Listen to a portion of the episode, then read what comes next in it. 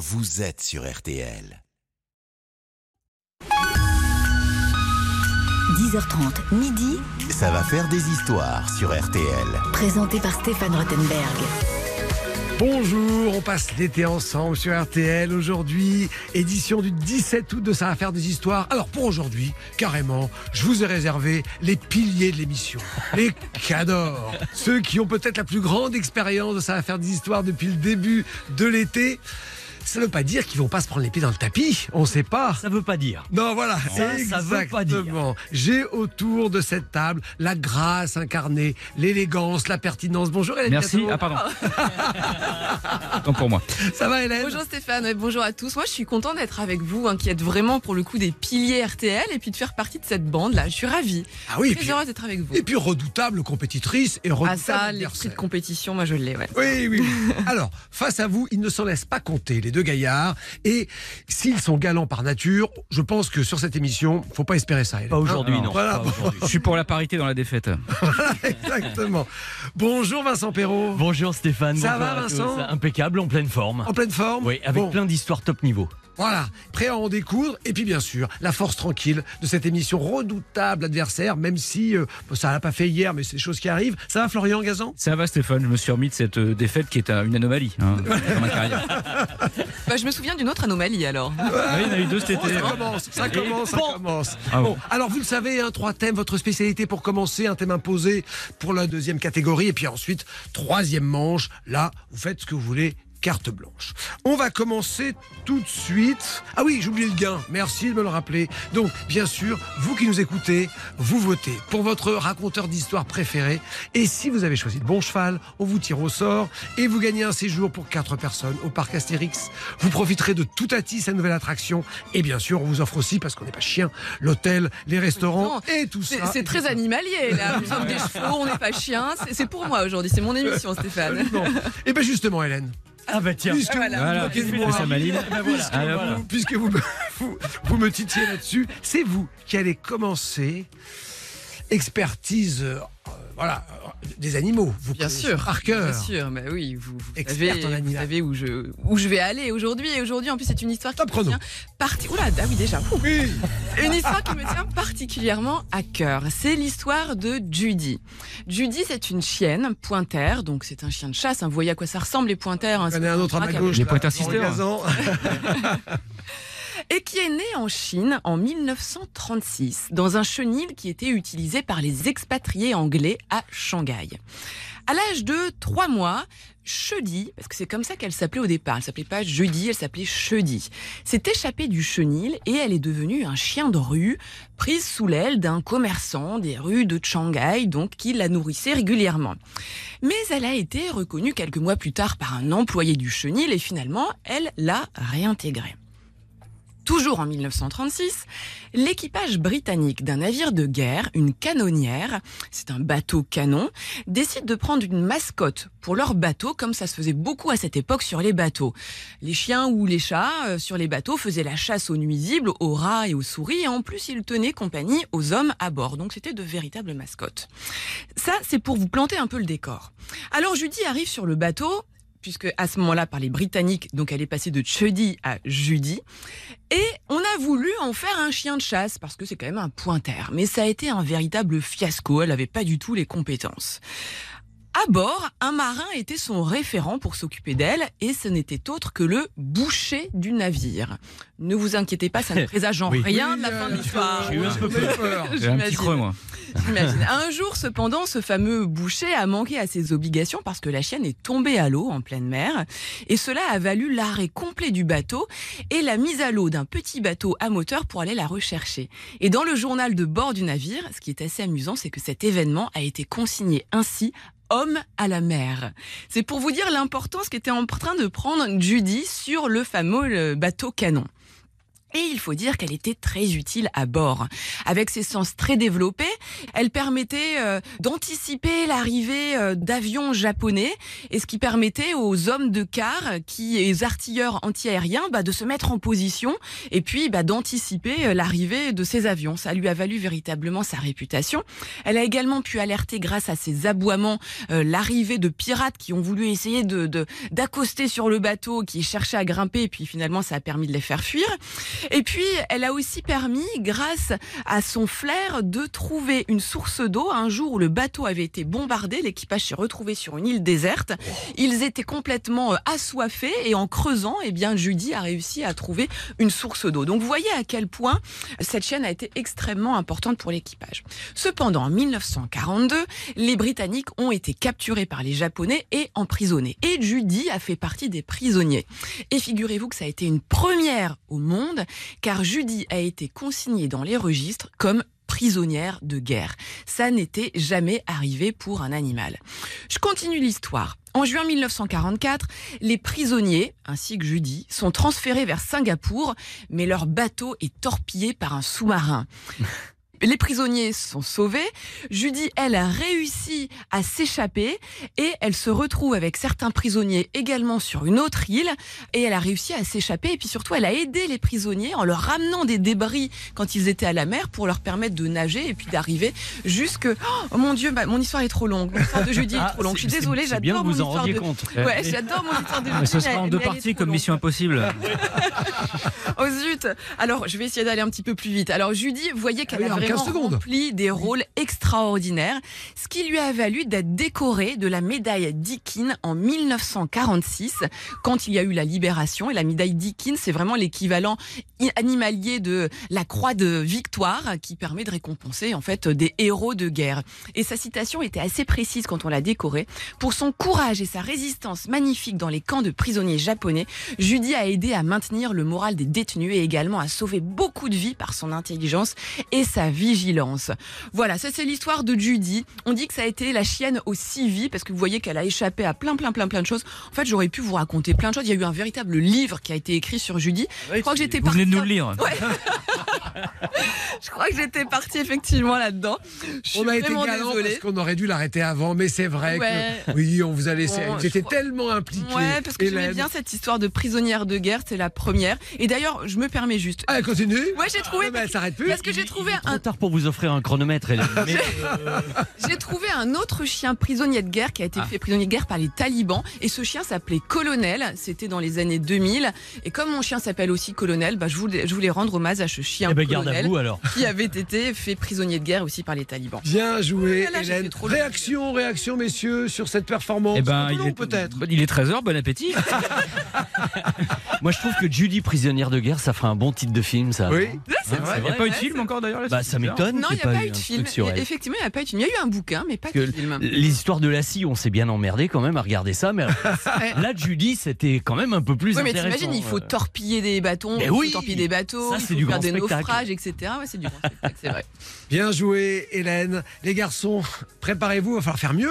Je sais pas si. Bah, c'est et plus court surtout. Et on, Ce se sera pas dur. on se retrouve dans un instant. Ça va faire des histoires. Reviens dans un instant sur RTL.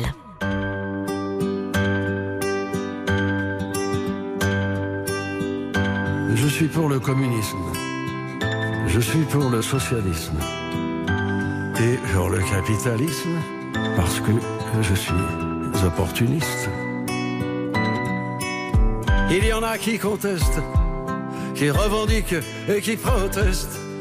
Moi je ne fais qu'un seul geste, je retourne ma veste. Je retourne ma veste, toujours du bon côté.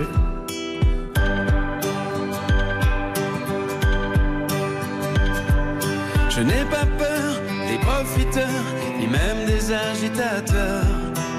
Je fais confiance aux électeurs et j'en profite pour faire mon beurre. Il y en a qui contestent, qui revendiquent et qui protestent. Moi je ne fais qu'un seul geste, je retourne ma veste. Je retourne ma veste, toujours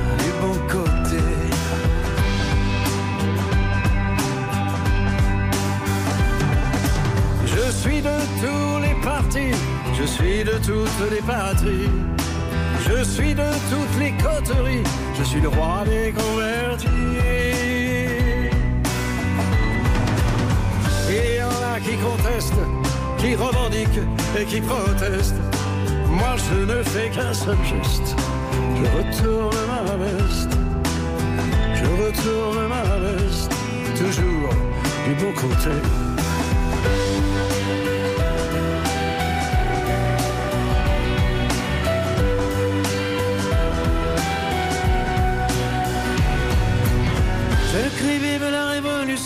Je crie vive les institutions.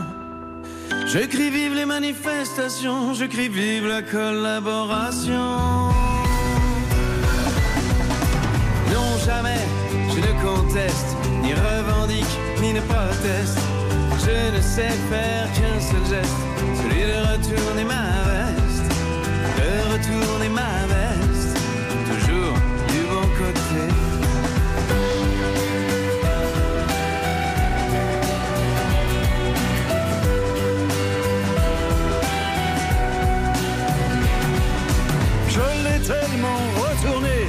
craque de tous côtés.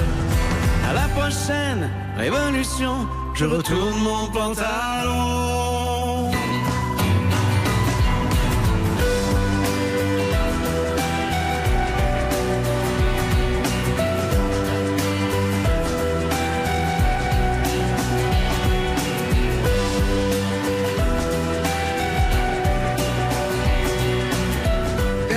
Jacques et Thomas Dutronc avec l'opportuniste sur RTL. Stéphane Rothenberg sur RTL Ça va faire des histoires. Faire des histoires sur RTL. avec Stéphane Rothenberg. Et une équipe de choc ce matin, j'allais dire les, les piliers, voilà, les piliers de l'émission. Il y en a d'autres, mais c'est parmi les, les piliers les plus costauds. Mais Hélène on était là dès le début. hein, Mais Stéphane. oui, et oui, Hélène Trois Gâteau, piliers, c'est un guéridon. Hein. Vincent Perrault et Florian Gazan. Bon, Hélène, malgré l'expérience, a du mal à gérer le chronomètre. Bon, Oui, je me suis emballée aujourd'hui. Je sais pas pourquoi, mais voilà, je suis désolée. C'est Florian maintenant. J'ai taillé un peu parce que j'avais prévu un truc de 14 minutes et puis bon. Allez, c'est parti. 3 minutes. Bah, on va rester un petit peu dans, dans la marine, vous allez voir. Je vais vous parler de Danny Boone et vous expliquer pourquoi il aurait pu jouer dans Pirates des Caraïbes. Danny Boone Eh oui, parce que Danny, la piraterie, c'est quelque chose qu'il a dans le sang, mais vraiment, vous allez comprendre pourquoi. Son vrai nom, vous le savez, ce n'est pas Boone, hein, ça c'est un pseudonyme qu'il a choisi en hommage à Daniel Boone, un trappeur américain dans la veine de David Crockett, dont petit il était fan, il n'arrêtait pas, il pas une de ses aventures de, de la série télé qui lui était consacrée. Et en plus, comme il se prénommait Daniel comme lui, ça collait. Son vrai nom à Danny, c'est pas Boone, c'est Amidou. Il est d'origine kabyle et en Algérie. Ce nom Amidou, c'est celui d'un héros national dont l'humoriste est un descendant direct. Amidou Ben Ali, surnommé Raïs Amidou, Raïs qui signifie chef. Et chef, cet homme né vers 1770, il l'était sur les mers, car le Raïs Amidou, c'était un célèbre corsaire algérien qui, au cours de sa carrière, s'est emparé de plus de 200 voiliers. C'était vraiment euh, la star des combats maritimes. Téméraire, fin stratège, doté d'un esprit chevaleresque, ses exploits lui ont valu de prendre le commandement de toute la flottille algérienne et de sillonner la Méditerranée et l'océan Atlantique. Et il a ramené de nombreux butins. Il a battu des, des bateaux grecs, tunisiens, portugais et même des navires américains. Et c'est d'ailleurs la rencontre qui va lui être fatale. Une rencontre inattendue avec un navire battant en pavillon euh, US. Il y a un boulet de canon qui sera tiré par les Yankees qui va le toucher, le tue sur le coup. Son équipage jette son corps à la mer. Le Raïs Amidou ayant donné l'ordre de le faire si un malheur lui arrivait car il ne voulait pas que sa dépouille tombe entre les mains de l'ennemi, l'esprit chevaleresque.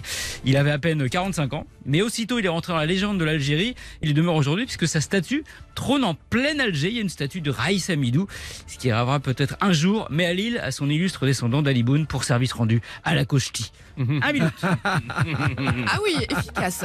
Ah ouais, oui, Ouais, bah, Florian, ah oui, efficace. ah tu as rat- ah vous avez rattrapé mon temps, c'est Ouais, parfait. oui. Merci. Ah oui, non, mais le garçon Ah ouais. sait faire. Le Raïs Amidou. Voilà, Danny Boone, descendant d'un pirate. Mhm.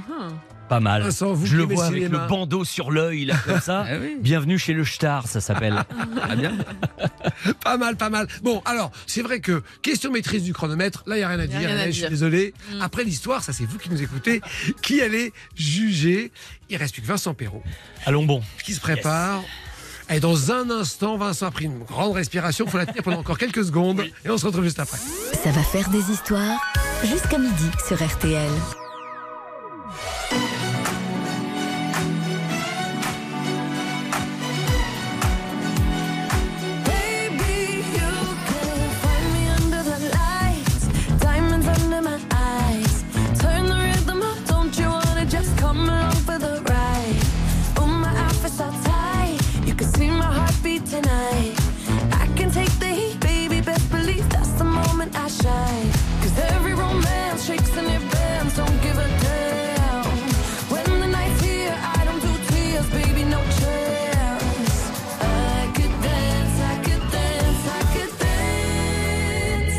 dance. Watch me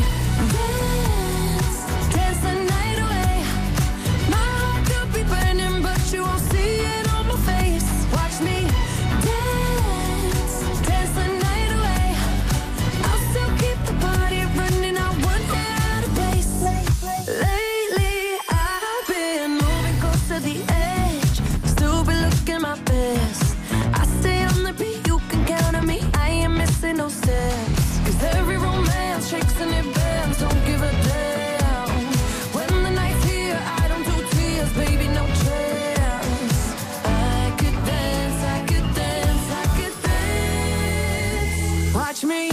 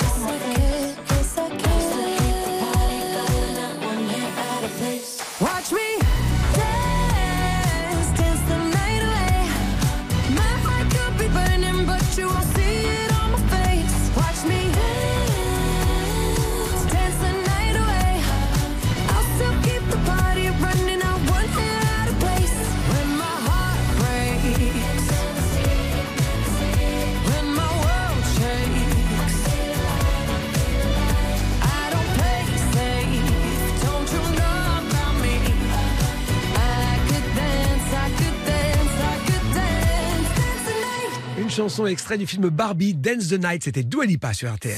Ça va faire des histoires jusqu'à midi sur RTL.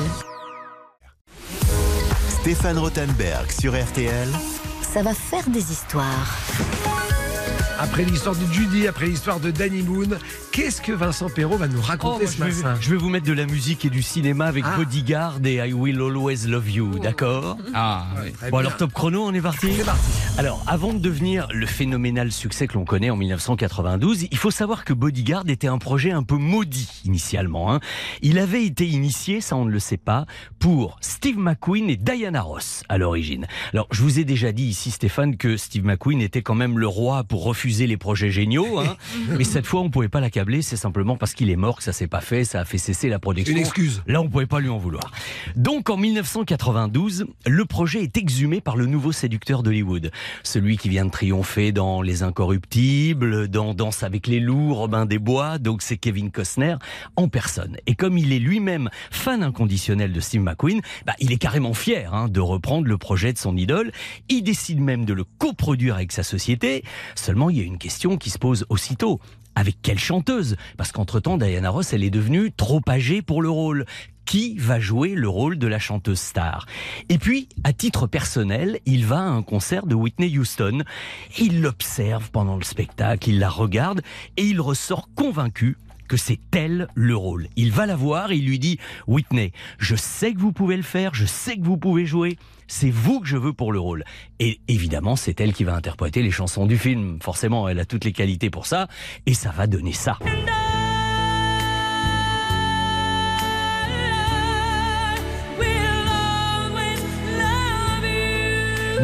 Mais, contrairement à ce que beaucoup croient, ce n'est pas une chanson écrite pour Ah le oui. film, mais une reprise que Whitney adore et qui a été écrite, composée et interprétée par la chanteuse country Dolly Parton. Oui, qu'on connaît pas très bien chez nous, mais qui est une superstar. Ah oui. Exactement. C'est sorti en 74. Elle l'a enregistré plus tard dans un film qui s'appelle La cage aux poules où elle était tenancière d'un petit bordel au Texas.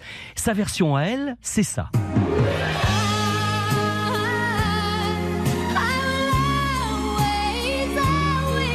Pas mal non plus. Ah, c'est bien. C'est bien. Ça n'a pas le panache de Whitney. Elle aime ce titre, Whitney Houston. Elle veut l'enregistrer. On essaie de l'en dissuader. Elle y tient. La production cède. Mais n'y croit pas. Parce que quand vous revoyez le film, il faut attendre la toute fin pour entendre cette chanson. Et c'est vrai que même les critiques du film sont pas très bonnes parce qu'il y a des invraisemblances de scénario terrifiants. Ça va être un succès colossal.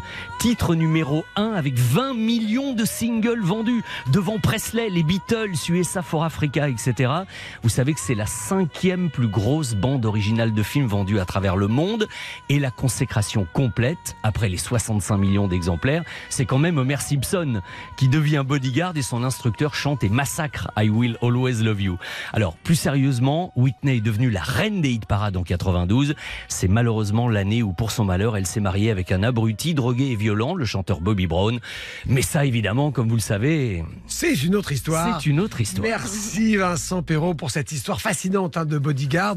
Et alors Dolly Parton, je sais qu'elle a créé un parc d'attractions autour de sa maison natale qui s'appelle Dollywood, très immodestement, mais et qui marche très bien, je C'est un crois. personnage en couleur. Ah oui, elle est Et absolument. les montagnes russes ont été moulées sur sa poitrine. Parce quand même un, un truc. euh, J'osais pas le dire. Est-ce que ça, je l'ai dit, moi. Est-ce que c'est naturel On ne sait pas, mais ça n'a pas Ah, c'est du naturel. Ah, bah si, c'est- élevé au bon grain, ça. Dolly Parton, c'est la country. Dolly Parton, Whitney Houston, l'histoire de Bodyguard par Vincent Perrault. Et bien voilà, maintenant vous avez les trois histoires, celle fascinante, un tout petit peu longue d'Hélène Gâteau, les autres taillées au cordeau de mes amis ici présents. Et bien écoutez, on se retrouve juste après, je vous donne les tendances. Stéphane Rothenberg sur RTL. Ça va faire des histoires.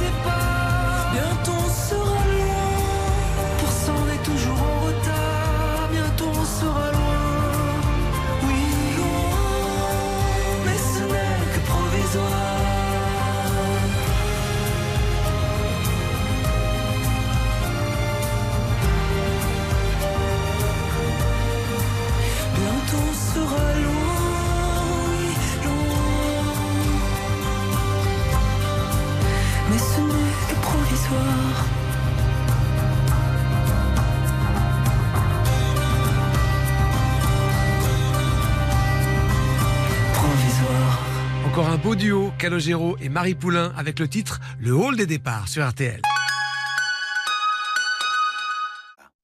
Jusqu'à midi sur RTL. Ça va faire des histoires. Avec Stéphane Rothenberg. Ah, j'aime bien donner les tendances à l'issue de la première manche parce que tout de suite ça met un peu de pression dans le studio parce que forcément ça oblige parfois même à revoir la stratégie, ça c'est vu. Des histoires qui changent en cours de route. Pour l'instant, toc toc toc, j'ai mes petites notes. Oh, c'est Vincent. Alors, ah, Eh euh, avec jolie Whitney. Ouais, bon. Donne, ouais. Eh oui, eh oui. Et ensuite, et ensuite, entre Alors, et moi, alors, entre et- l'efficacité et puis un petit peu de Hélène, on, longueur. on vous sanctionne un petit peu sur la Oh durée. non. Oui, oui, oui, mais bon, c'est pas, c'est serré. durs, les auditeurs. C'est serré, c'est serré, c'est serré, mais petite avance quand même pour Vincent. Ouais, mais pourvu que ça dure, je sais qu'il faut faire très Oui, bah, attention. oui, oui, quand même, oui. faut tenir la distance dans cette Exactement. émission, hein. Surtout avec Florian Gazan. marathon. qui prépare. Très bien. Eh bien, écoutez, on se retrouve après les infos. D'accord Allez, à tout de suite. Allez, RTL, il est 11. Berg. Merci à vous. Prochain rendez-vous avec l'information sur RTL à midi. RTL, s'informer ensemble. 10h30, midi, Ça va faire des histoires sur RTL. présenté par Stéphane Rothenberg. Et Hélène Gâteau, Vincent Perrault, Florian Gazan qui sont avec moi aujourd'hui. Alors, Hélène, elle a compris, j'ai vu qu'elle avait raturé un peu ses fiches. Histoire de mais je l'ai vu déchirer une Non, c'est- page, hein, carrément. Oui, Elle a non, jeté- là, elle a je- jeté une ramette. Tenir le chrono, c'est normal, vous avez raison. Ça fait partie des règles du jeu. Ça fait partie des règles Ouais. du jeu. Alors, c'est vrai que 3-4 secondes, 10 secondes, on accepte un peu plus. Visiblement, bon, il faut faire court. Mais il faut faire bien aussi.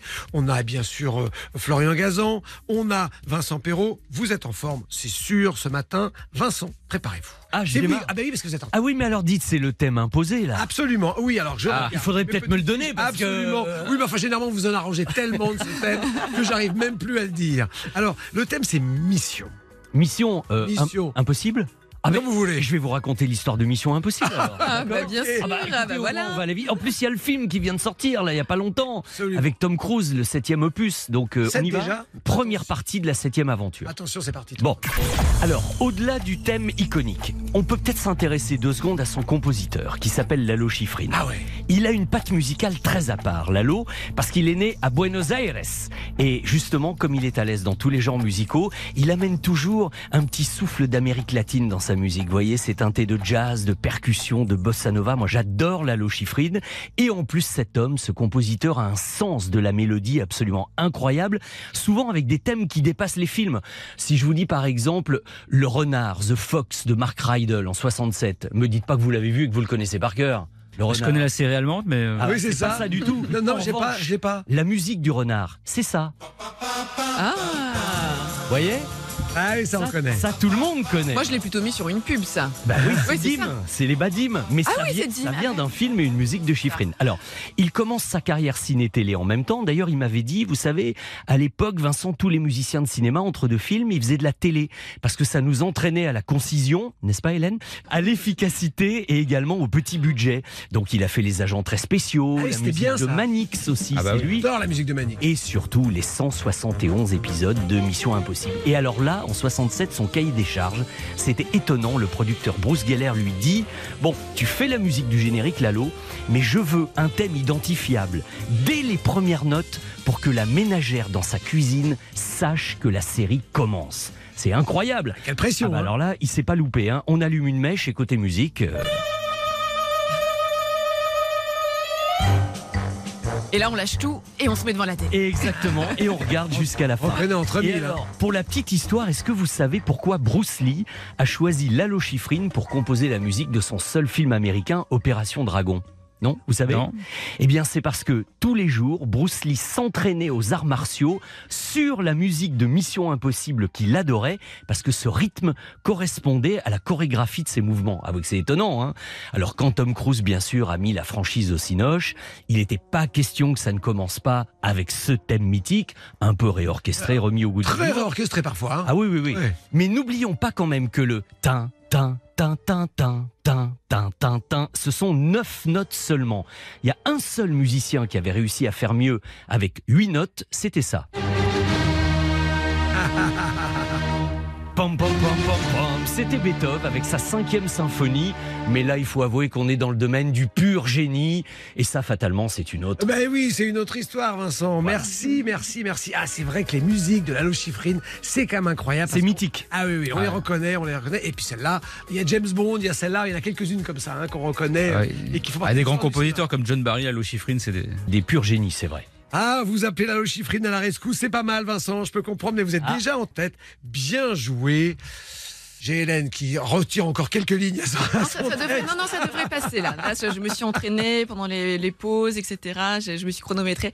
Ça devrait aller. Très bien, allez, on se retrouve juste après. Ça va faire des histoires jusqu'à midi sur RTL.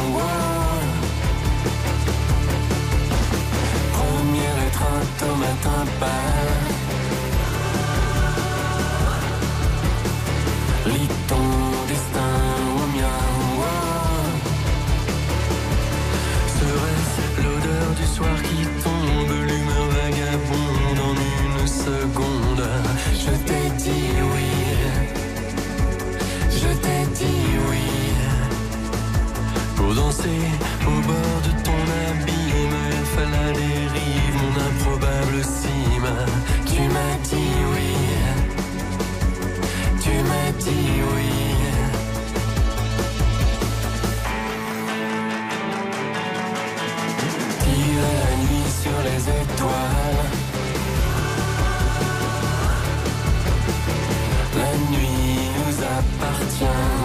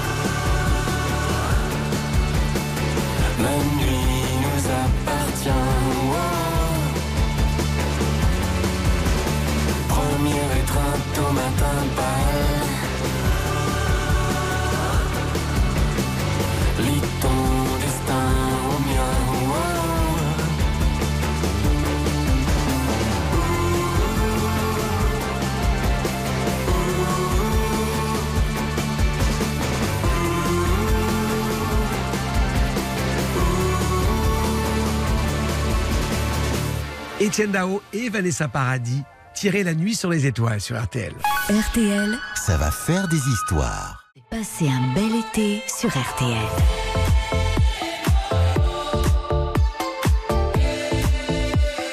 RTL, vivre ensemble. RTL, ça va faire des histoires sur RTL. Avec Stéphane Rothenberg. Avec Hélène Gâteau, Vincent Perrault, Florian Gazan, deuxième manche sur le thème imposé Mission. Ça y est, Vincent l'a fait avec Mission Impossible. C'est au tour de Florian. Maintenant, désolé Hélène. Et vous allez clore cette deuxième manche qui est pas mal non plus. Alors, Je suis prêt. on peut y aller Ouais. Ok, Florian Gazan, top chrono. Alors le thème c'est la mission, donc je vais vous parler de quelqu'un dont la mission est de protéger les animaux de la jungle. Tarzan. Voilà. Ok, ouais. Un peu tiré par la liane, hein, mais bon, oui. euh, Ouais, bon, ok. Je vais vous raconter Ça passe. euh, comment Johnny Weissmuller est devenu Tarzan totalement par hasard. Vous vous souvenez de, de- Johnny Westmuller, le plus célèbre Tarzan de l'histoire? Il a interprété le roi de la jungle pendant 12 films. 12 films? 12 films, il a fait Johnny Westmuller. À l'origine, Westmuller, c'était un nageur, plutôt bon, très bon même. Il a obtenu 5 médailles d'or aux Jeux Olympiques dans les années 20. Il fut même d'ailleurs le tout premier nageur à boucler un 100 mètres nage libre en dessous d'une minute. Donc c'était vraiment un talent exceptionnel. Et son idole à Johnny Westmuller, c'était pas un autre nageur, non, c'était un acteur. Il était fan absolu de Clark Gable, la star de Autant n'emporte le vent. Et un jour, alors qu'il est à Los Angeles, Johnny Westmuller apprend que Clark Gable tourne un film en studio. Et il décide bah, d'y aller dans l'espoir d'apercevoir son idole. Sur place, il arrive au studio et là, il remarque qu'il y a une foule agglutinée. Il rejoint la foule et il pense que c'est des gens qui viennent aussi voir Clark Gable. Et en fait, sans le savoir, il s'est mis dans la file des candidats qui passent les auditions pour le rôle de Tarzan. Le hasard. Un peu con-con quand même. Oui, hein. c'est ça. Hydrocéphale. Donc, il, il se retrouve totalement, il se retrouve totalement là par hasard. Bon, il rêvait quand même un petit peu de faire du cinéma, Quand même. comme souvent les, les athlètes à, à cette époque-là. Et donc, c'est comme ça qu'il est devenu le sixième acteur à jouer Tarzan et le premier parlant d'ailleurs, donc le premier à pousser le fameux cri. Oh là là. C'est lui ça ou pas Parce que c'est quelqu'un d'autre. Alors, il a toujours prétendu que c'était lui qui l'avait inventé, que c'était en hommage au yodel parce qu'il venait des pays de l'Est, mais en fait pas du tout. C'est l'ingénieur du son. C'est un mix de plein de trucs différents. Le cri de Tarzan, en tout cas, c'est un truc qui a impacté et c'est un cri d'ailleurs qui lui a sauvé la vie à Johnny Westmuller en 1958 parce qu'il était quand même capable de le reproduire. Il était alors à un tournoi de golf à Cuba, Johnny Westmuller, et soudain il y a des combattants castristes qui envahissent le parcours et qui prennent l'acteur et ses compagnons en otage. À l'époque, un Fidel Castro est pas encore au pouvoir, mais il y a déjà la guérilla euh, qui bat son plein là-bas et la révolution est en marche. Loin de paniquer, Westmuller, qu'est-ce qu'il fait? Il lance son cri de Tarzan. Et là, Ça fait toujours son petit effet. et là, figurez-vous, surprise, les ravisseurs le reconnaissent et lui lancent alors Tarzan, welcome to Cuba Et au lieu de le kidnapper, ils l'escortent pour le raccompagner à l'aéroport de la Havane. Tarzan, roi de la jungle, mais aussi roi de la junte. Oh, pas mal, Ah, oh, là, pas mal son jeu de C'est une mots. conclusion. Fallait oser, fallait oser. Est-ce Ah qu'il est oui. arrivé dans votre vie privée de lancer ce cri, euh, Florian Gazan? Euh, oui, mais je peux pas en dire quand. Voilà. Anecdote de Cuba, alors perso, mais je, je suis allé avec Jean-Paul Belmondo à Cuba et j'ai réalisé à quel point c'était une star là-bas parce qu'avec l'embargo des films américains, on diffusait Ouais. beaucoup de films français, dont effectivement les films de Belmondo, et on ne pouvait pas faire deux mètres dans la rue avec Jean-Paul sans créer une émeute absolue et c'était très émouvant. Et puis comme il faisait des photos dédicacées à tout le monde, Ah, aucun problème. tout, on mettait une heure à faire 100 mètres. lui, hein. Exactement, mais Ouais, c'était génial. Bien joué, Florian, avec ce cri de Tarzan qui marche encore et qui, effectivement, qui encore aujourd'hui est reconnaissable. Oui, il a fait 12 films, vous dites? 12 films, ouais, il a fait. bah, c'est lui qui a fait le plus souvent Tarzan. Ouais, C'était pas des grands, grands films. Ah, il y en a eu bah, le, le- le premier quand même. avec Le Ouais, Maurice Barra, les, les c'était deux, bien. trois premiers Les deux, trois bien. premiers, Après, ils exploitaient le filon comme Oui, d'habitude. voilà, ça tourne en rond. Après c'est Johnny, oui, après c'est Tarzan fait du ski, euh, c'est ça. et compagnie quoi. Bon. Et, et peut-être Florian, votre mission, si vous l'acceptez, si jamais vous gagnez, faut nous faire le cri de Tarzan à Oui. la fin de l'émission. D'accord, bah, j'espère que je vais perdre. T'es obligé. Et, et Vincent, si, Vincent, si c'est vous, c'est pour vous alors. Oh la hein. vache. Ah, Hélène, pareil, truc. hein, elle a pris son propre Ah, bah, piège, Tarzan euh, Allez, Hélène se prépare avec son court texte. On se retrouve juste après ça. Ça va faire des histoires jusqu'à midi sur RTL. Stéphane Rothenberg sur RTL. Ça va faire des histoires. Aujourd'hui, c'est un peu Hélène et les deux garçons sur euh, RTL parce qu'il y a Vincent Perrault, il y a Florent Gazan, mais Hélène doit réagir. Là, les garçons, ils se sont déchaînés. On est en vitesse de croisière là. Oui, ça y est, ils sont partis. Hélène, qu'est-ce que vous pouvez leur répondre sur cette épreuve imposée? Mission, bon, vous avez que Florian, il s'est un peu arrangé avec le thème imposé, mais c'est une bonne guerre. Vous avez, j'allais dire trois minutes, mais je, sais, je le redis, vous avez trois minutes. Oui, je, je vais, dites- Dites-lui deux comme ça, on, on en aura trois. je vais les respecter. Allez, top chrono. et pourtant, je vais vous raconter l'histoire de la conquête du pôle Sud qui a duré plusieurs mois, mais c'est promis, je reste dans les trois minutes. Et ça a été une véritable mission, vous imaginez bien, pour les explorateurs. ça, ça marche. Bravo. On remonte au début du XXe siècle. Il y avait une véritable course au pôle Sud qui était engagée à cette époque et plusieurs pays organisaient des expéditions avec vraiment l'objectif d'être la première nation à déposer son drapeau précisément au pôle Sud. Tout se joue finalement dans les années 1910 entre un équipage norvégien avec à sa tête Amundsen et un équipage britannique avec l'expédition Terra Nova qui était dirigée par Robert Scott. Le 18 janvier 1912, le Britannique, donc Scott, et deux de ses hommes, au départ ils étaient 16 quand ils sont partis, mais au fur et à mesure, voyant qu'ils allaient manquer de vivre, Scott renvoyait les hommes au camp et puis ils sont finalement restés trois à la fin. Ils arrivent après de deux mois de marche, de trail, etc. Ils aperçoivent enfin le pôle sud, ils y sont. Mais pas de chance. Il remarque que le drapeau norvégien, il flotte déjà. Amundsen l'avait atteint le 14 décembre 1911, soit un mois plus tôt. Ça s'est joué véritablement à un mois. Vous imaginez bien qu'à cette époque-là, il n'y a pas les réseaux sociaux pour savoir qui en est où, etc. Donc, c'est la déception. Alors, dépités, les trois hommes vont finir par rebrousser chemin, les trois Britanniques.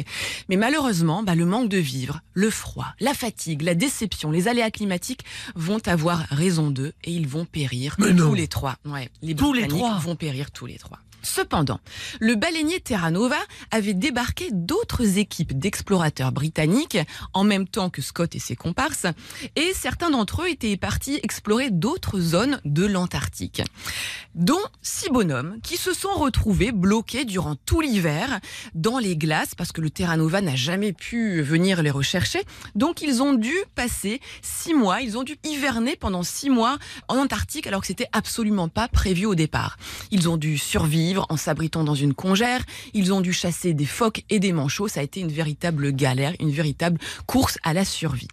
Parmi ces six bonhommes, il y en avait un, George Murray Levick, qui était chirurgien et zoologiste et qui a mis à profit cet isolement forcé pour étudier les manchots. Vous vous demandez où étaient les animaux, ça y est, ils arrivent. Et là, eh bien, Levick a un jour déclaré que pire encore pour lui que de lutter pour sa survie, ce qui l'a le plus traumatisé, figurez-vous, pendant ces six mois, ça a été le comportement sexuel des manchots. Levick a rapporté dans ses écrits des scènes de dépravation sexuelle, comme il l'a qualifié lui-même dans son article Les habitudes sexuelles des manchots d'Adélie. Pédophilie des mâles sur des poussins. Et même tentative de copulation des mâles sur des cadavres de femelles. Voilà sous ce à quoi a pu assister Levick. Et il était tellement choqué qu'il a rédigé une partie de ses découvertes en grec pour les rendre inaccessibles aux lecteurs moyens. Et d'ailleurs, la globalité de son article et de ses écrits n'a été redécouverte qu'en 2012 par les chercheurs du Muséum d'histoire naturelle de Londres. Alors, pourquoi cette dépravation chez les manchots? Ça, aujourd'hui, eh bien, les scientifiques et les biologistes en ont une explication. Il semblerait que sous le climat extrême de l'Antarctique, eh bien, les jeunes mâles n'ont que quelques semaines pour réaliser euh, leur cycle de reproduction et ils sont complètement inexpérimentés. Ils n'ont pas le temps d'apprendre des mâles adultes, des mâles plus vieux. Et finalement, bah, ils essayent de sauter tout ce qui À bouge. l'instinct, quoi. Voilà, ils y vont, ils se disent tiens, une femelle euh, morte, mais qui n'a l'air de pas bouger, donc c'est peut-être qu'elle est réceptive. Euh, voilà, ils y vont un petit peu à tout va. Et je suis restée dans mes trois minutes, j'ai fini. Ah, pas si Oui, Ah, voilà. Bravo, Hélène. Bah voilà. Ça voilà. fait un très bon film. hein. Cer- Certains l'aiment manchot que. Personne n'est parfait. bon, alors que l'inexpérience sexuelle n'est pas de l'autre côté de ce studio, mais ça, c'est un autre sujet. Les garçons, vous avez été très modestes là-dessus. hein. Vous avez rien dit. Vous... C'est vrai. Ouais, je pensais que vous alliez euh, vous, Non, vous vous avez pas dit- un petit Nous, peu. on n'est pas du genre à se Non, non, trop. Non, Ouais. non, non, pas trop, pas trop, pas Il y a trop. ceux qui font et ceux qui en parlent. Exactement. Alors, on a tout pour cette deuxième manche. Donc, il ne vous reste plus, vous qui nous écoutez, qu'à voter. Vous pouvez choisir Vincent Perrault, vous pouvez choisir Florent Gazan ou Hélène Gâteau. Et comme ça, juste après la petite pause, je vous fais une tendance avant la dernière ligne droite. La troisième manche où tout va se jouer. On se retrouve tout de suite après ça. Ça va faire des histoires. Reviens dans un instant sur RTL. lonely one out there on an eagle's wings. You're bringing something they can't bring and singing something they can't sing.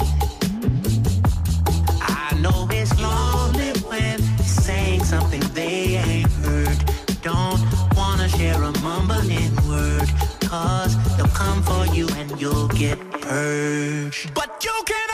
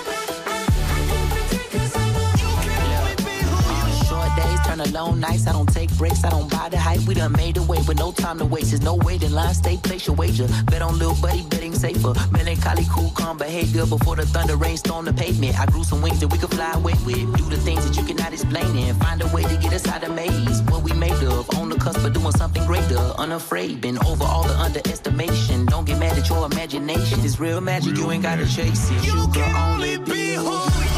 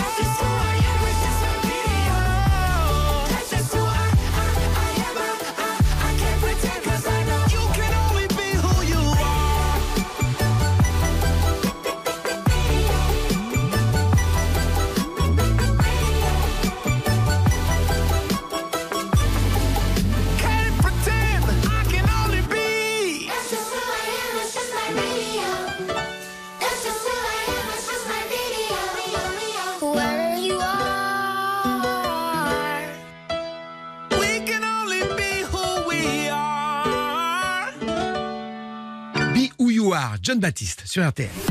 Pour voter directement sur votre application RTL, vous cliquez sur le logo de Ça va faire des histoires, puis sur Voter, et vous sélectionnez le nombre d'experts qui a, selon vous, raconté la meilleure histoire. RTL, Ça va faire des histoires. RTL, Ça va faire des histoires. Dernièrement, je ça va faire des histoires avec Hélène Gâteau, avec Vincent Perrault, avec Florian Gazan. Et alors, tendance à l'issue de cette deuxième manche.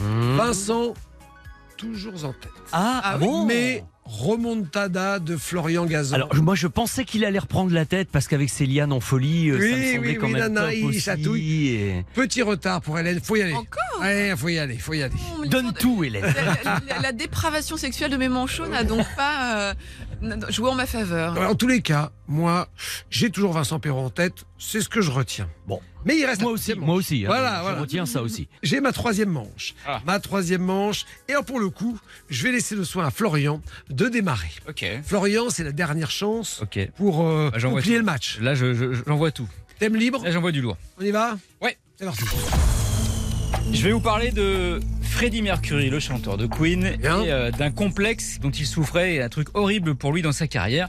Ce complexe se situait au niveau de sa bouche, car euh, alors qu'il est né, Farouk Boulsara, c'était le vrai nom de Freddie Mercury, il est né en 46, la nature lui a fait un petit cadeau bonus, quatre incisives en plus qui se sont développées dans sa mâchoire supérieure. Ah, c'est ça, il a plus de dents. Voilà. On voit sa mâchoire. Et, hein, pouvait- et du coup, bah, ces quatre euh, incisives en plus poussaient ses dents vers l'avant, ça poussait derrière, ce qui lui a valu le surnom très sympa à l'école de Rabbit, le lapin. Le lapin. C'est sympa Eh, les enfants Voilà, hein. le, le- voilà, le genre de gentillesse qui vous traumatise un gamin à vie, c'est d'ailleurs. Pour euh, essayer de dissimuler au mieux ses dents qu'il complexait que Freddie Mercury s'est fait pousser la moustache. C'est aussi pour évidemment assumer et affirmer son homosexualité, mais c'est aussi surtout pour planquer ses dents, parce qu'il assumait pas du tout euh, ses incisives. En plus, d'ailleurs, il, il- il le disait un jour je n'aime pas ma dentition saillante, à part ça, je suis parfait. pour autant, euh, il a jamais voulu se faire opérer, Freddie Mercury, parce que Oui, en parce qu'il assume quand même. il aurait pu faire retirer ses dents supplémentaires, mais il avait une peur panique que le fait qu'on lui enlève ses incisives eh ben, lui fasse perdre ses capacités vocales. Il pensait, en fait, il avait fini par se persuader que l'origine de sa voix exceptionnelle, un peu comme se balader sur quatre octaves, c'était justement à cause de la déformation de sa mâchoire. Donc jamais il s'est fait opérer, pourtant on lui a proposé plein de fois. Et d'ailleurs, cette déformation de sa mâchoire a posé un petit problème sur le tournage du film Bohemian Rhapsody, Ouais. que tout le monde a vu. On avait fait un dentier copie conforme, hein, copie conforme des dents de Freddie Mercury pour Rami Malek, l'acteur qui joue le rôle, qui a eu l'Oscar. Sauf que bah, le dentier était beaucoup trop grand et ça rentrait pas en sa bouche. Ah oui, c'est ça. Parce que c'est quand même. Donc il a fallu les limer pour que ça passe. Et les dents qui ont eu un rôle quand même très important dans la carrière de Queen, car le batteur du groupe, Roger Taylor, figurez-vous, avant de bifurquer vers la musique, et il avait fait des études brillantes et des études de quoi? Deux dentistes. Ah bah voilà. Voilà. Avec toutes ses dents, finalement, euh, Queen aurait pu chanter We Will Crock You. Oh, elle est pas mal. Voilà, bon thème. Mais- Pas mal. On enchaîne les jeux de mots, euh, Florian. Oui, bah je voilà. J'ai l'impression que ça- ça plaît. 4 octaves Freddie Mercury. 4 octaves, ouais. Ah, et ça rigole Incroyable. pas du tout. hein. Et 4 incisives en plus. donc Oui, mais a priori, quatre. c'est- pas, du coup, c'est pas les dents. On sait pas où c'est un mystère. Où ça peut être ces dents, cette, cette grande bouche qui fait la différence. On n'a jamais su, peut-être une caisse de résonance. Caisse de résonance, ouais, ouais, quelque chose. euh, ouais. Mais il vrai jamais vu se les faire enlever. ouais. Ah, On revoit on- régulièrement les membres de Queen, que ce soit Roger Taylor, qui a une tête comme ça, d'emprunt romain maintenant, qui continue à faire de la batterie. Et puis, euh, Ouais, Queen qui se produit euh, toujours avec Adam oui. Lambert qui a remplacé Freddie Mercury. Oui, alors lui, par contre, c'est- je trouve que c'est un clown, moi. Ne vous trouvez pas Ah bah c'est pas Freddie Ah, Mercury. non, mais comment voulez-vous passer derrière? Déjà, accepter le rôle accepter passer derrière Freddie Mercury, ça c'est- lui plaire, mais euh. Oui, on va y aller. mais pas Oui, sur bon, scène. je ne sais pas, on est Pas sur sur scène, Florian. Mais bon, en tout cas, Queen, géant absolu. Et effectivement, Freddie Mercury, absolument fabuleux. Merci pour cette anecdote. Sur ses dents. En, en même temps, on l'aime cette bouche de Freddie Ouais, ça Mercury. marche, Moi, je ça trouve marche. que c'est signature aussi, quoi. Donc, euh, Et, et puis alors, pour le coup, les tubes, ils ont fait le tour du Ouais. monde. Bien joué, Florian. Est-ce que ce sera suffisant pour passer dans Vincent Perrault? Ça, c'est une Je pense, mais bon. Ah oui, Parce que côté artillerie, je vais essayer de dégainer moi aussi quand même. D'accord, mais Ah oui. ça va être à Hélène. ça mais dans un instant. Ouais, ah, d'accord. Ça va faire des histoires jusqu'à midi sur RTL.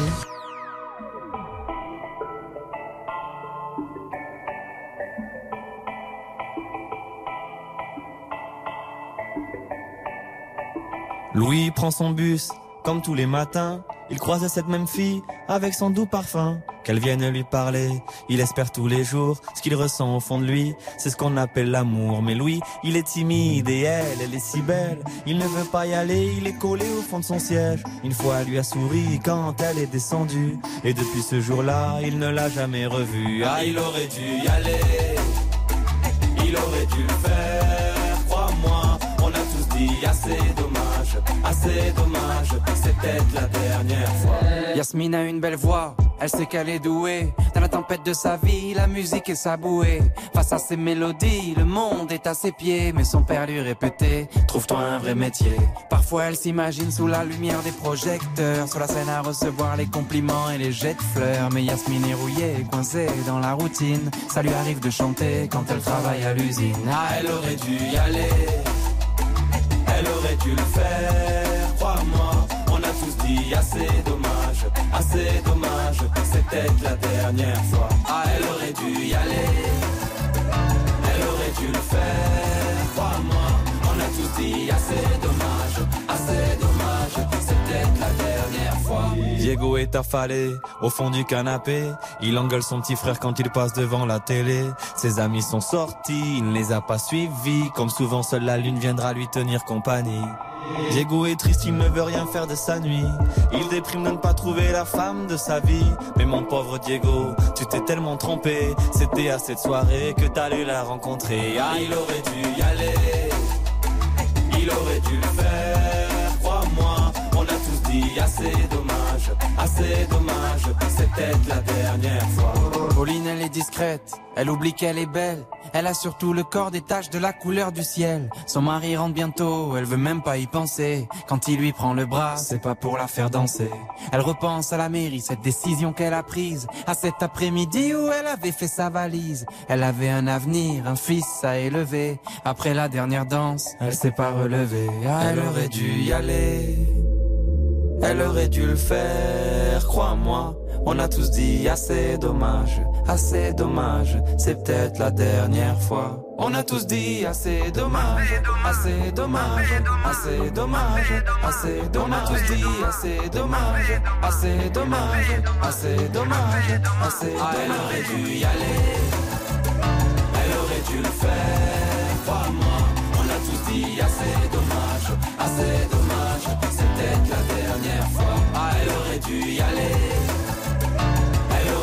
Faire, crois-moi.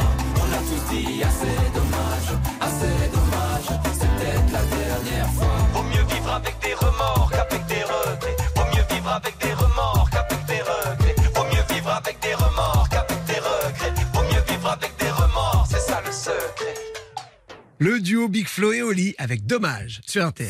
Ça va faire des histoires. Reviens dans un instant sur RTL. Passons l'été ensemble sur RTL. RTL, vivre ensemble. Ça va faire des histoires sur RTL. Avec Stéphane Rothenberg. Le roi des jeux de mots, euh, un peu claqué parfois, mais parfois bien assez drôle. Florian Gazan ne peut, peut hein. plus parler. C'est à Hélène de tenter de remonter au score.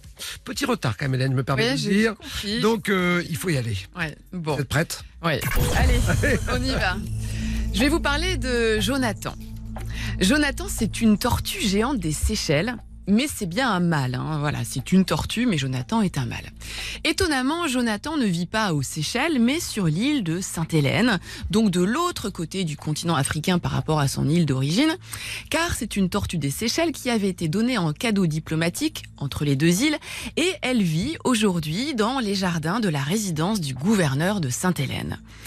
Jonathan détient un record, celui d'être l'animal terrestre le plus vieux du monde, puisque Jonathan serait né en 1832. Non. Oui, imaginez bien, 1832, donc en décembre dernier, Jonathan a tout simplement fêté ses 190 ans.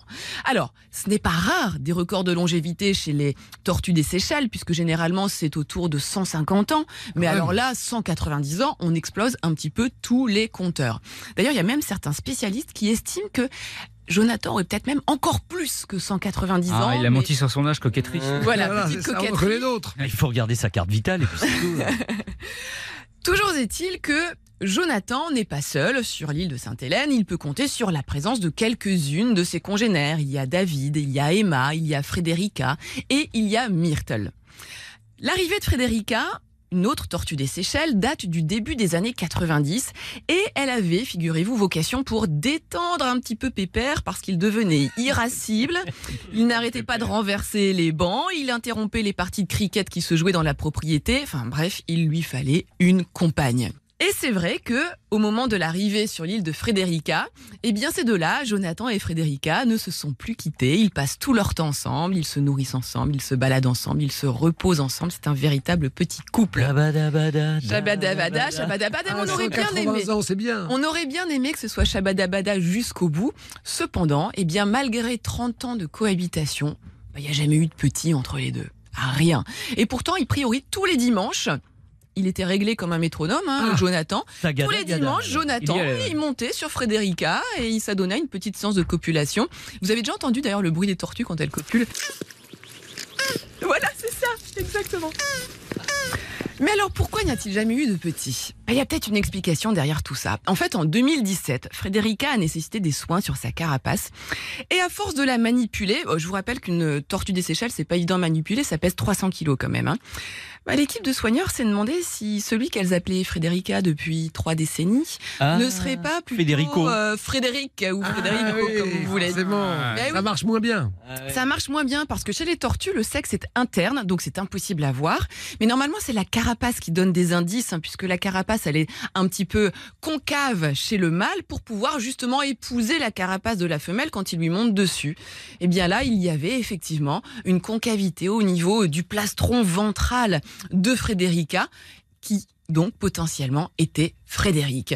N'empêche que malgré tout, eh bien Jonathan, comme je vous l'ai dit, il montait quand même Frédérica, euh, Frédéric euh, tous les dimanches. Donc euh, un jour, ça a valu des gros titres du Daily Mail. Jonathan est gay.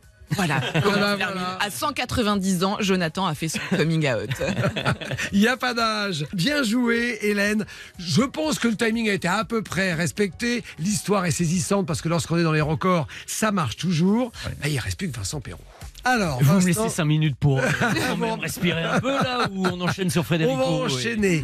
Et je crois, une fois n'est pas coutume, Vincent, que vous allez nous raconter une histoire perso. Ouais, c'est vrai, et c'est- ça me fiche un petit peu les propos parce que j'ai pas, j'aime pas trop parler de moi. Ah oui. D'habitude, moi, c'est le ciné, les machins, Oui, oui. les chansons des autres. Et je vais peut-être vous raconter la plus belle nuit de ma vie. Incroyable. Avec Ouais. une tortue Tu vas voir. Alors, Racontez-nous ça, Vincent. On est très curieux de Là, tout de suite, Ah ouais, on Ah bon, d'accord. Alors, bon, vous savez qu'avec moi, tout est quand même toujours un peu lié avec le cinéma. Il faut que je vous dise que j'ai toujours adoré les films de sous-marins.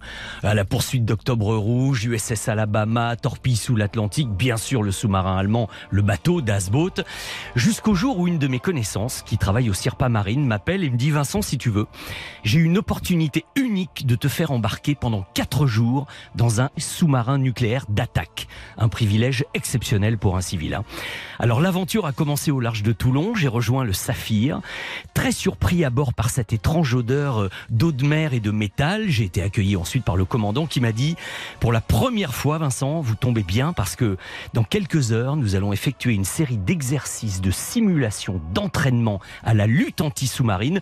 En bref, on sera en configuration de guerre contre un autre bâtiment, l'Émeraude.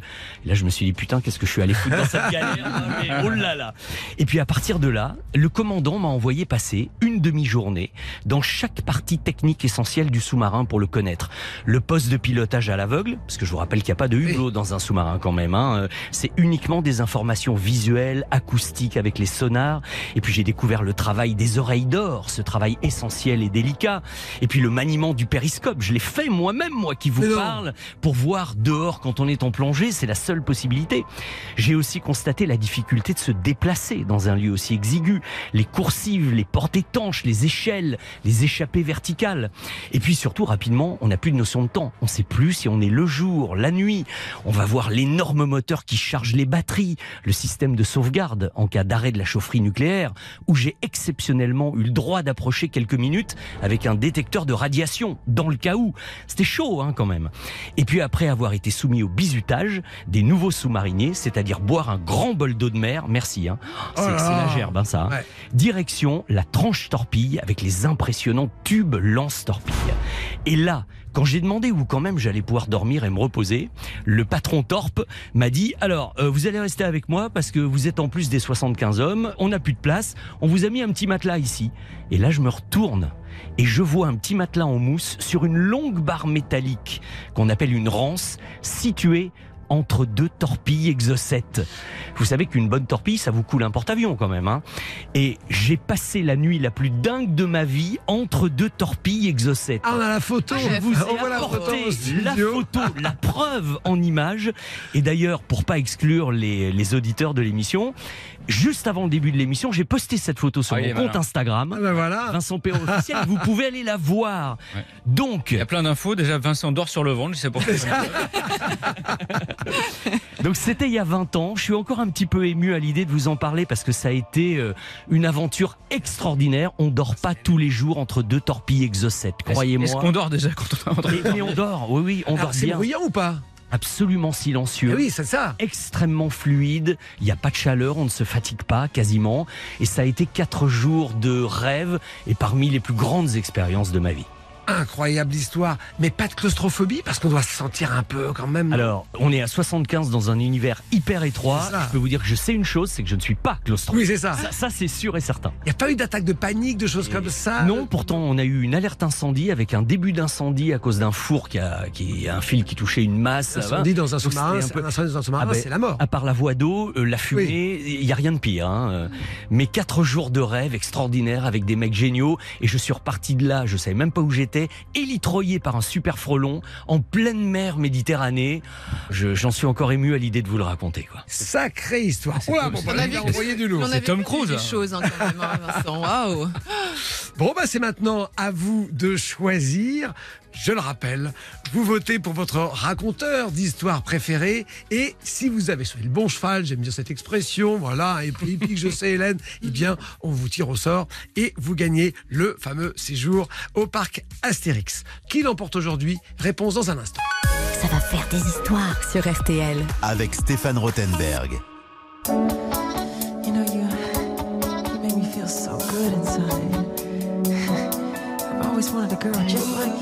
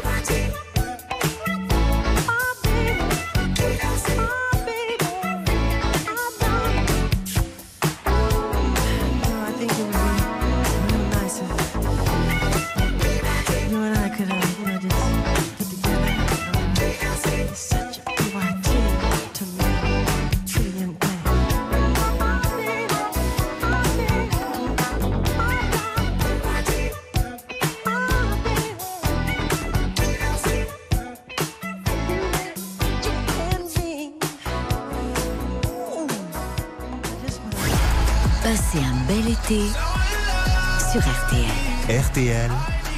Vivre ensemble. Jusqu'à midi sur RTL, Ça va faire des histoires. Avec Stéphane Rothenberg. Et avec Hélène Gâteau, Vincent Perrault, Florian Gazan, mes petits piliers chéris de l'émission qui sont là, qui racontent leurs histoires. Alors ça a été très serré. Ça se joue à un point. Collé serré. Collé point. serré. J'ai j'ai une Parce que- question avant quand même, Oui. moi, Stéphane. Est-ce que ça fait partie des règles du jeu de poster des photos sur Instagram Ça, j'ai inventé. des histoires personnelles Ah, si, ça, c'est Ah, on autorisé. C'est autorisé. C'est autorisé C'est parce que au tout début du mois d'août, Valérie Zetoun avait fait ça. Absolument, ça arrive, Stéphane, ça arrive, vous c'est autorisé, Hélène. On a hâte d'ailleurs d'avoir des histoires perso. Après, il faut On des est- bonnes histoires. Moi, une fois, j'ai raconté le, le jour où je suis allé acheter des pépitos, ça n'a pas marché. Même avec des photos, même en ramenant Ouais, paquet de pépitos ouais, j'ai ici, mis- ça n'a pas c'est des- des, rouges en plus, mais non.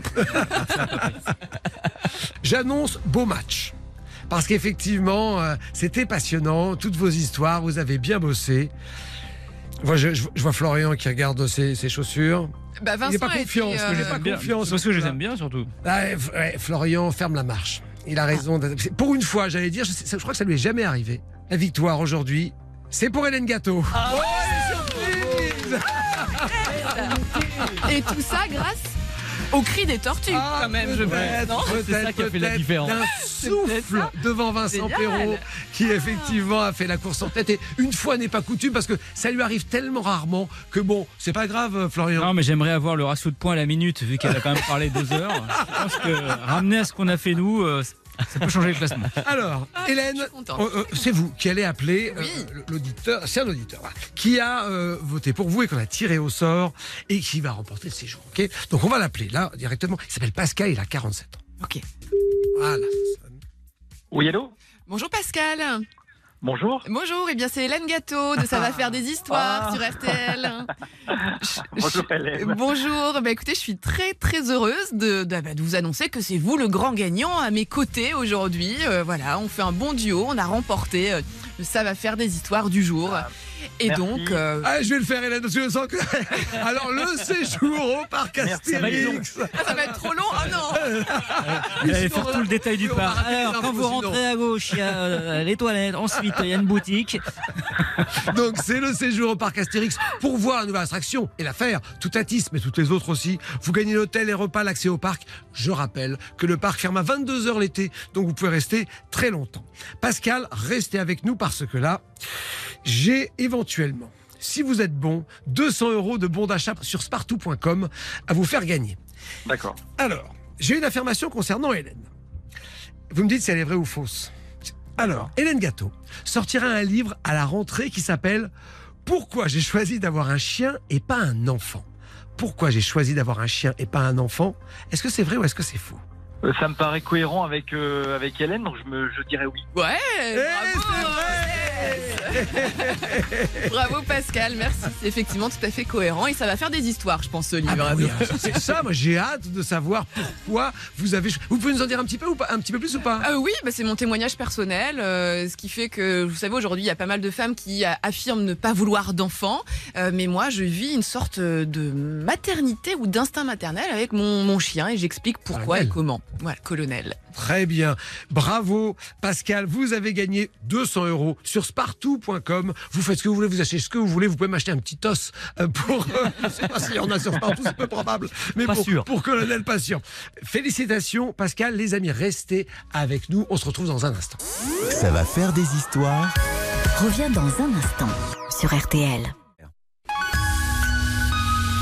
10h30 midi, Ça va faire des histoires sur RTL. présenté par Stéphane Rothenberg. Ah, je sens qu'elle est toute contente, Hélène, d'avoir euh, gagné parce qu'elle était un petit peu vexée d'avoir mal démarré. Oui, parce qu'aujourd'hui, j'étais un petit peu, je trouve, le punching ball de- des Non. garçons en face, là. Si, Non, si, non, si, c'est si, pas notre si, genre. si, Tout ça parce que on a passé l'été ensemble et vous êtes à l'aise maintenant avec moi, mais euh, bon. Mais justement, on cette victimisation a, a déclenché la victoire. Je pense pas que ce soit les histoires. Je pense que c'est plus euh, Oui. les gens qui ont eu pitié. Alors Hélène, en plus de votre livre, bien sûr à 6h45 les week-ends de la matinale avec Stéphane Carpentier. Carpentier, hein. ouais, bien sûr. Vincent, Oui. on vous retrouve où? Mais c'est-à-dire qu'on est proche de la rentrée. Eh oui, il va bientôt recommencer, Vincent. Je me dis que les vacances c'est presque terminé. RTL petit matin week-end, samedi matin, Ah, génial. dimanche matin, l'histoire des musiques et des chansons de films avec Eric Jean-Jean dans Bonus Track le mercredi à 21h30, etc. Quoi. Ah, c'est notre pilier lui aussi. Qu'est-ce que vous voulez, Vincent? RTL sans Vincent Perrault, c'est pas RTL. On dit ce qu'on peut, mais voilà, c'est comme ça. Florian, ah ouais, bientôt, ça va redémarrer tout ça? Ah ouais, ça va redémarrer à la rentrée, les grosses têtes, RTL petit matin, euh, on refait le match et tout ça quoi. Fini les grasses maths. Euh, ouais. Ah oui. Parlons-en. Bon, bravo les amis, merci d'avoir été avec moi ce matin. Et bravo Hélène pour cette Merci. victoire Merci, Stéphane. Bravo, Hélène. resplendissante. Ouais, un bravo, peu long, Hélène. mais Ah, c'est une voilà. belle histoire. Ben Allez, oui. on se retrouve demain, en tous les cas, pour nous tous, le vendredi 18 août avec une nouvelle équipe. En attendant, c'est les infos de la mi-journée sur RTL. Il est midi.